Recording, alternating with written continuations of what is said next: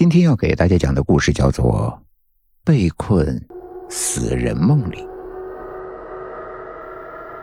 我叫李文星，是一家外贸公司的职员。最近，我的身上发生了一件怪事，并且这件怪事现在开始向极度危险的方向演变。他开口的第一句话，就引发了周游浓厚的兴趣。说话的是坐在周游面前的。一位身形心长、五官清秀的年轻男子，他眼圈发黑，眼神迷离，神情疲倦，一边说话一边哈欠连连，一副没睡醒的样子。什么怪事？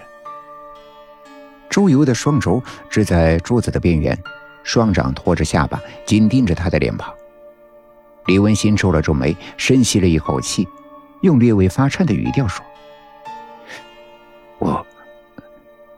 好像陷入了别人的梦里，出不来了。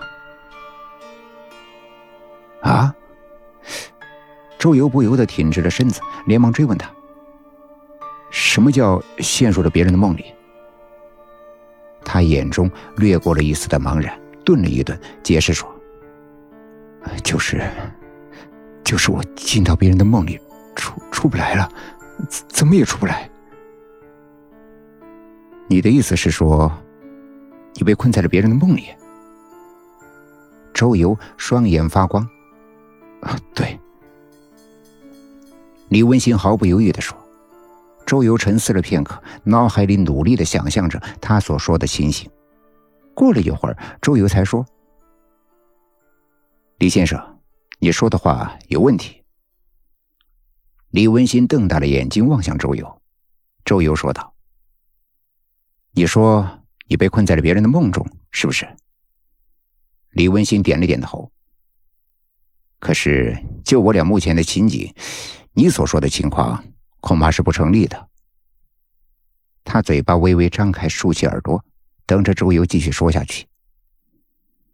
就拿咱们现在的情景来说，你认为我们是在现实，还是在梦里？如果你认为是现实，那么。你刚才所说的陷入别人的梦里的说法就不成立了。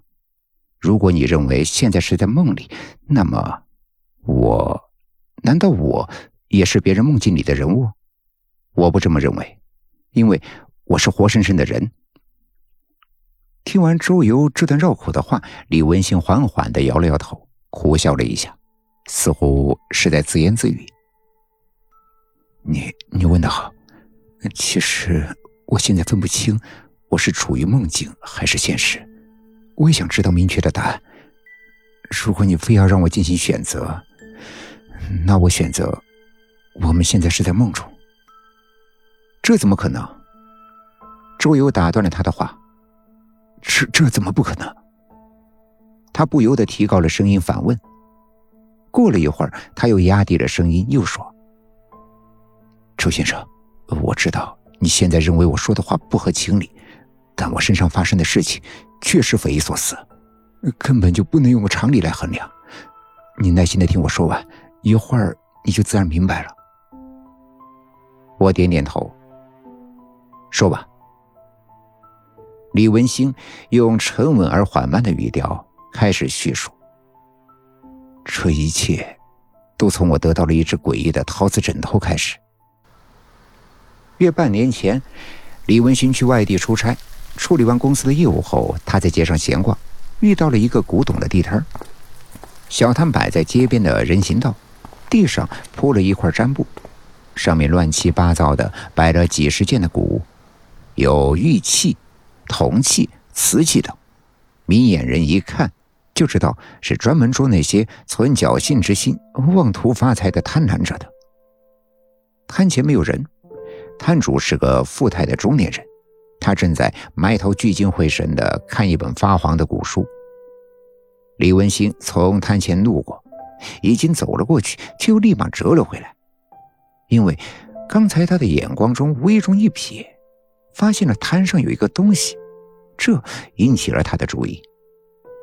那是一个红黄绿三色的油彩瓷枕，他走过去，弯腰拿在手里，仔细的观看。这一看才发现，这个瓷枕造型古朴，却做工粗糙，颜色绚丽，却有些低俗，心里略略的有点失望。说实话，李文新对古物并没有什么爱好，刚才一瞥之下看到它，纯是因为它的颜色灿烂夺目的缘故。现在看见它这副样子，那就更不可能要了。